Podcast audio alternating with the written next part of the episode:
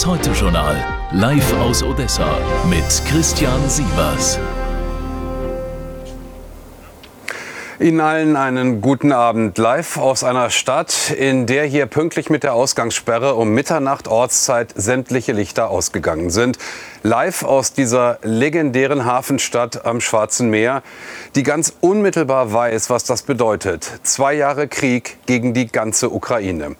Bei russischen Luftangriffen sind hier allein in den letzten beiden Tagen vier Menschen getötet worden. Und so ist hier die Frage an diesem traurigen Jahrestag besonders drängend. Wie wird es weitergehen? Wie soll es weitergehen? Auf der einen Seite geht dem Land die Munition aus, auf der anderen wollen heute eine ganze Reihe von Verbündeten ihre Solidarität zeigen. Katrin Eigendorf. Eine Trauerfeier in einer Stadt und in einem Land, das sich nicht erholt von den Gräueltaten, die sie erleben mussten. Butscha am zweiten Jahrestag des Kriegsbeginns. Ein Denkmal erinnert an die 461 Toten, die hier von russischen Soldaten und Söldnern ermordet wurden. Allahs Vater gehörte zu den Opfern, getötet und gefoltert in einem Keller. Das ganze Land ist in Trauer. Wir leiden, wir weinen. Wie viele Kinder sind gestorben? Männer, Eltern. Wofür? Warum müssen wir so leiden? Fragen, auf die sie auch heute keine Antwort haben. Zu viele Gräber und viel zu jung die Gesichter auf den Steinen. Viele von ihnen sind Soldaten. Serhii trauert um seinen Sohn Volja. Er starb am 15. Dezember 2022 im ersten Jahr des Krieges im Osten der Ukraine. Er hatte Minen entschärft. Dieser Krieg hat so viel Leid gebracht, den Familien, dem ganzen Land. Ich wünschte, alles wäre vorbei und unsere Jungen könnten nach Hause zurückkommen. Es ist auch ein Tag im Zeichen internationaler Unterstützung. Auf dem zerstörten Flughafen Hostomel, dort wo die Ukraine den Angriff der russischen Armee zu Beginn des Krieges abwehren konnte, haben sich Politiker aus westlichen Ländern versammelt, um gemeinsam mit den Ukrainern zu gedenken. EU-Kommissionspräsidentin Ursula von der Leyen bekräftigt die Unterstützung Europas. Sie haben ihr Land gerettet. Sie haben ganz Europa gerettet. Heute sind wir aus Europa und der ganzen Welt hier, um ihren Mut zu ehren ein breites Bündnis gegen die russische Aggression für Demokratie und westliche Werte. Die Botschaft kommt in einem Moment, in dem die Ukraine stark unter Druck steht, russische Angriffe weiter abwehren zu können. Für die Menschen in Butscha ein Tag der Hoffnung, dass ihr Land nicht alleine steht in diesem Krieg, der jetzt in das dritte Jahr geht. Die Bundesaußenministerin ist hier in der Ukraine an diesem speziellen Tag für das Land. Annalena Baerbock, danke, dass Sie bei uns sind. Guten Abend. Schönen guten Abend. Es ist das sechste Mal, dass Sie jetzt seit Kriegsausbruch hier in der Ukraine sind. Wenn Sie mal zurückdenken, vor einem Jahr noch war die Stimmung eine ganz andere hier in dem Land. Viel Zuversicht, viel Optimismus. Ähm, man soll ja auch lernen aus dem, was man erlebt hat. Was hat die Ukraine, was haben wir im Westen in Deutschland falsch gemacht, dass das jetzt anders ist? Zunächst muss man sich, glaube ich, noch mal vergegenwärtigen. Jetzt zwei Jahre bedeutet 731 Tage Raketenterror. Nicht zu wissen, ob der Bruder, ob die Schwester an der Front noch lebt. Die Kinder immer wieder im Keller, nicht mehr in der Schule. Und deswegen auch vor einem Jahr war hier kein Optimismus, sondern jeder wollte nur, dass dieser Krieg endlich aufhört. Aber man hatte die Hoffnung, nachdem man im ersten Jahr viele Teile der russischen Besatzung zurückdrängen konnte, Menschen befreien konnte, dass das so weitergeht. Und jetzt, zwei Jahre danach, ja. erleben wir, dass Putin diesen Krieg mit so viel Gewalt weitergeführt hat, mit Massakern weitergeführt mhm. hat, dass es eben nicht so ist, dass der Krieg zu Ende ist. Deswegen, was müssen wir tun? Weiter militärische Unterstützung, weil es befreit Menschen, es rettet Leben. Es ist der einzige Weg, zum Frieden zu kommen. Wir erleben aber auch, dass der Ukraine aktuell die Munition ausgeht. Wie konnte es so weit kommen? Dass Europa nicht in die Puschen kommt, was Munitionslieferungen angeht, dass aus den USA im Moment überhaupt gar kein Geld mehr fließt von den dringend benötigten 60 Milliarden. Wie konnte das passieren? Wir waren nicht darauf vorbereitet, dass der Angriffskrieg nach Europa zurückkommt. Deswegen mussten wir ganz, ganz vieles anders machen, neu machen. Wir bauen jetzt Fabriken wieder für Munition und das reicht vorne und hinten nicht. Das ist vollkommen klar. Aber deswegen müssen wir schauen, wo wir international weitere Unterstützung bekommen, gerade auch in den USA. Und natürlich ist das eine bittere Nachricht, dass äh, gerade in den USA es keine Mehrheit dafür gibt, äh, weil insbesondere die Republikaner blockieren, dass äh, die finanziellen Mittel für weitere Waffenlieferungen freigegeben werden. Frau Baerbock, schauen wir einen Moment vielleicht mal auf das ganz große Bild. Sie haben immer gesagt, wie es weitergeht, das muss am Ende die Ukraine selbst entscheiden. Jetzt trifft man hier in der Ukraine aber mittlerweile eine ganze Reihe von Menschen, die sagen, wir haben so viele geliebte Menschen verloren, dass wir wollen einfach nur eins, dass das aufhört. Was sagen Sie diesen Menschen? Ich will auch, dass das aufhört. Deswegen arbeiten wir, mein ukrainischer Außenministerkollege und ich, jeden Tag weltweit daran, dass wir zum Frieden kommen. Wir haben vor zwei Jahren erlebt, zum Beispiel beim G20-Treffen, wo ja die stärksten Industrienationen oder Wirtschaftsakteure zusammenkommen. Da haben wir uns im wahrsten Sinne des Wortes von äh, Südafrika, aber auch von Brasilien, von Argentinien anbrüllen lassen, weil das russische Narrativ, die Lüge, die Ukraine hätte diesen Krieg irgendwie gestartet, verfangen war. Dann haben wir mühsam diplomatisch erläutert, die Ukraine ist ein eigenständiges Land. Letztes Jahr waren viele weltweit sehr skeptisch mit Blick auf unsere Waffenlieferungen, mit Blick auf die Sanktionen, haben gesagt, ihr tut nicht genug für den Frieden. Ja. Dann habe ich die Afrikaner daran bestärkt, selber hierher zu reisen, mit Putin zu reden, ihren Friedensplan auf den Weg zu bringen. Und sie mussten das Gleiche feststellen wie wir. Frau Baerbock, Putin verstehen wir will, nur nein, nein, ich möchte es gerne ausreden. Putin will derzeit keinen Frieden. Und deswegen ist das, was wir tun müssen, maximalen Druck international auf Länder wie China oder auch Iran und Nordkorea liefern hier Waffen. Und solange Putin diesen Krieg nicht beendet, er könnte ihn morgen beenden, die Panzer zurückziehen, aber solange er wird ihn müssen nicht wir beenden. die da sind Ukraine wir uns, ich, militärisch unterstützen. Aber wir sind uns, glaube ich, einig, er wird ihn nicht beenden, zumindest in absehbarer Zeit nicht. Er fühlt sich offensichtlich gerade wieder ein bisschen in der Oberhand bei der ganzen Geschichte. Was ist denn dann die Alternative? Würden Sie sagen, man kommt um Verhandlungen komplett, die sind total ausgeschlossen, die wird es auf gar keinen Fall geben? Es hat ganz zu Beginn Verhandlungen gegeben. Da war die Ukraine zu Kompromissen bereit. Auf der Grundlage natürlich, dass Putin seine Truppen zurückzieht. Und was ist dann passiert? Butscha, schlimmste Vergewaltigung, Menschen auf offener Straße erschossen. Putin macht jeden Tag deutlich, er bombardiert weiter, er sagt es ja auch. Ich will keinen Frieden, ich will, dass die Ukraine aufgibt. Ich habe das gestern im Sicherheitsrat vor den Vereinten Nationen vom russischen Botschafter gerade noch mal gehört. Er hat dort deutlich gemacht, die Ukraine ist kein eigenständiges Land. Wenn sie sich ergibt und ergibt, 40 Millionen Menschen sind unter der Diktatur Putins. Mhm. Vergewaltigung überall an der Tagesordnung, Erschießung. Das ist für Putin Frieden, aber das ist kein Frieden, das ist Unterdrückung und Leid. Und wir wollen einen gerechten Frieden. Dafür muss Putin seine Truppen zurückhören, aufhören hier zu bombardieren. Und wir müssen alles dafür tun, dass solange er das nicht macht, die Ukraine sich verteidigt und damit Millionen von Menschen hier schützt sagt Annalena Baerbock, die Bundesaußenministerin. Herzlichen Dank, dass Sie bei uns waren, Frau Baerbock. Danke, ebenso. Sie haben es gesehen, das Interview haben wir exakt an dieser Stelle aufgezeichnet vor der Ausgangssperre, die mittlerweile hier in Kraft ist. Die Ukraine hat mächtige Freunde. Die Ukraine ist nicht allein, sagt der Außenminister der Ukraine heute. Licht besiegt immer die Finsternis, sagt der Armeechef. Es ist der Versuch, die Moral hochzuhalten in Zeiten, in denen die militärischen Erfolge des Landes rar sind.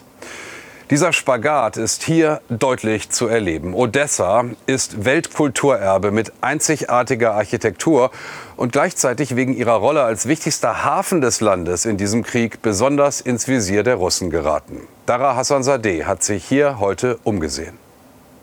Vergangene Nacht hat Russland zwölf Kamikaze-Drohnen auf ukrainische Städte geschossen. Eine zuvor abgeschossene Drohne schlug in Odessa ein. Ein Anwohner starb unter den Trümmern, drei weitere Menschen wurden schwer verletzt. Seit 26 Stunden beseitigen Freiwillige und Nachbarn, was von ihren Häusern übrig blieb. Es ist hart. Wir wollen von hier nicht wegziehen. Wir sind hier geboren und aufgewachsen. Odessa ist unsere Heimat. Wir haben unsere Wohnungen und Häuser hier. Doch dann, aus dem Nichts, werden unsere Nachbarn getroffen. Trotzdem wollen wir hier weiterleben. Die Innenstadt von Odessa. Seit Krieg herrscht, versuchen die Menschen Normalität in ihrer Stadt zu leben, auch nach Luftangriffen. Ein Spagat, den viele Ukrainer bewältigen müssen und dabei fast über sich selbst erschrecken. Obwohl erst gestern und vorgestern ein Einschlag in Odessa stattfand, fühle ich es nicht mehr. Ich empfinde es nicht. Wir sind so sehr daran gewöhnt. Aber heute sind wir hierher gekommen, um Blumen niederzulegen und gefallene Soldaten, Männer und Frauen zu ehren. Odessa, die wichtigste Hafenstadt der Ukraine, seitdem das ukrainische Militär von hier die Seewege durchs Schwarze Meer kontrolliert, verstärkt Russland die Luftangriffe auf die Stadt, insbesondere auf den Hafen. Nicht nur Flugabwehr könnte schützen. Wir brauchen Langstreckenwaffen. Die Gebiete, die der Feind erobern konnte, sind sehr weit weg von der Frontlinie. Und je eher wir unsere Anwesenheit dort zumindest mit Angriffen markieren, desto schneller werden sie vollständig befreit werden. Der zweite Jahrestag des Krieges neigt sich dem Ende. Die Menschen in Odessa müssen jede Nacht mit russischen Luftangriffen rechnen. So, und jetzt etwas, das technisch ganz einfach ist und Routine und dennoch eine Verbindung zwischen Fronten. Wir gehen jetzt hier aus dem Land, das seit zwei Jahren unablässig Angriffen ausgesetzt ist, in die Hauptstadt des Angreifers. Armin, Armin Körper ist für uns in Moskau. Armin, guten Abend. Haben denn die Menschen in Russland und Russlands Führung diesen Tag heute markiert? Und wenn ja, wie? Wir haben den überhaupt nicht markiert, aber das ist für mich auch offen gestanden keine Überraschung. Das Staatsfernsehen feiert die militärischen Erfolge der vergangenen Tage. Gelegentlich werden Soldaten ausgezeichnet. Das ist Business as usual in diesen Zeiten in Russland. Der äh, stellvertretende Vorsitzende des Sicherheitsrates der Russischen Föderation, Dmitri Medvedev, das ist wohlgemerkt der Medvedev, der auch mal Staatspräsident Russlands war, hat vor zwei, drei Tagen in einem Interview gesagt, selbstverständlich sei es auch ein Kriegsziel, die ukrainische Hauptstadt Kiew einzunehmen. Das sei auch gar keine wirklich ukrainische, sondern historisch eine russische Stadt. Die sei zur Bedrohung für Russland geworden durch den Einfluss des Westens. Damit ist das Narrativ massiv wieder einmal wiedergegeben worden, dass Putin und seine Propagandisten jetzt seit zwei Jahren und das Volk bringen, nämlich dass das gar kein Konflikt mit der Ukraine sei, sondern ein Konflikt mit dem Westen. Viele Menschen glauben das auch. Die Menschen können auch nicht demonstrieren oder diesem Tag irgendwie gedenken, weil das verboten ist und darauf drakonische Strafen drohen. Was die Menschen hier viel mehr beschäftigt heute, ist die Diskussion um die Beisetzung Alexei Nawalnys. Dass heute die Leiche an die Mutter übergeben wurde, an dem Jahrestag des Krieges, das ist kein Zufall, sondern das ist einmal mehr der Versuch des Kremls, die Aufmerksamkeit von einem Ereignis auf ein anderes zu lenken. Das Bild in Russland von Armin Körper. Armin, vielen Dank nach Moskau. So, und alles, was heute noch wichtig ist, jetzt aus dem Studio in Mainz. Hanna hat den Überblick. Guten Abend. Ja, guten Abend auch von meiner Seite. Mehr als eine Woche nach dem Tod des Kreml-Kritikers Nawalny ist sein Leichnam an seine Mutter übergeben worden. Das haben wir gerade gehört. Das erklärte die Sprecherin Nawalnys. Seit Tagen hatten die Angehörigen des Teams Nawalny die Freigabe der Leiche gefordert. Unklar ist weiterhin, ob die Behörden einer öffentlichen Beerdigung zustimmen werden. Nawalny war vergangene Woche Freitag unter noch ungeklärten Umständen in einem sibirischen Straflager gestorben. In die Verhandlungen über eine Feuerpause im Gazastreifen und die Freilassung weiterer israelischer Geiseln könnte offenbar Bewegung kommen. Nach den Pariser Gesprächen zwischen Israel, den USA, Ägypten und Katar erklärte Israels nationaler Sicherheitsberater am Abend, es gebe offenbar Spielraum, um einem Abkommen näher zu kommen. Die Zeitung Haaretz zitiert eine hochrangige politische Quelle, laut der man zwar noch weit entfernt von einem Deal sei, die Hamas habe jedoch einige ihrer Forderungen zurückgezogen. Am umstrittenen Flüssiggasterminal an der Küste von Rügen wurde heute mit den Vorbereitungen für den Probebetrieb begonnen. Am Morgen erreichte das Spezialschiff Engeros Power seinen Liegeplatz. Das Terminal soll noch in diesem Jahr betriebsbereit sein. Gegner des Vorhabens befürchten unter anderem Umweltschäden und Nachteile für den Tourismus. Bei der Berlinale wurden am Abend zum 74. Mal die Bären verliehen. Mit dem Goldenen Bären für den besten Film wurde der Dokumentarfilm Domey der französischen Filmemacherin Marthe Diop ausgezeichnet. Darin geht es um die Rückgabe von Raubkunst an das heutige Benin. Einer der silbernen Bären ging auch nach Deutschland. Für das beste Drehbuch wurde Matthias Glasner für den Film Sterben geehrt. Zu den Lottozahlen an diesem Samstag. Die lauten 2, 21, 28, 34, 40, 49, Superzahl 2. Alle Angaben wie immer ohne Gewähr. Fehlt noch der Blick auf die Wetteraussichten. Morgen gibt es im Nordwesten Schauer, in Hochlagen als Schnee.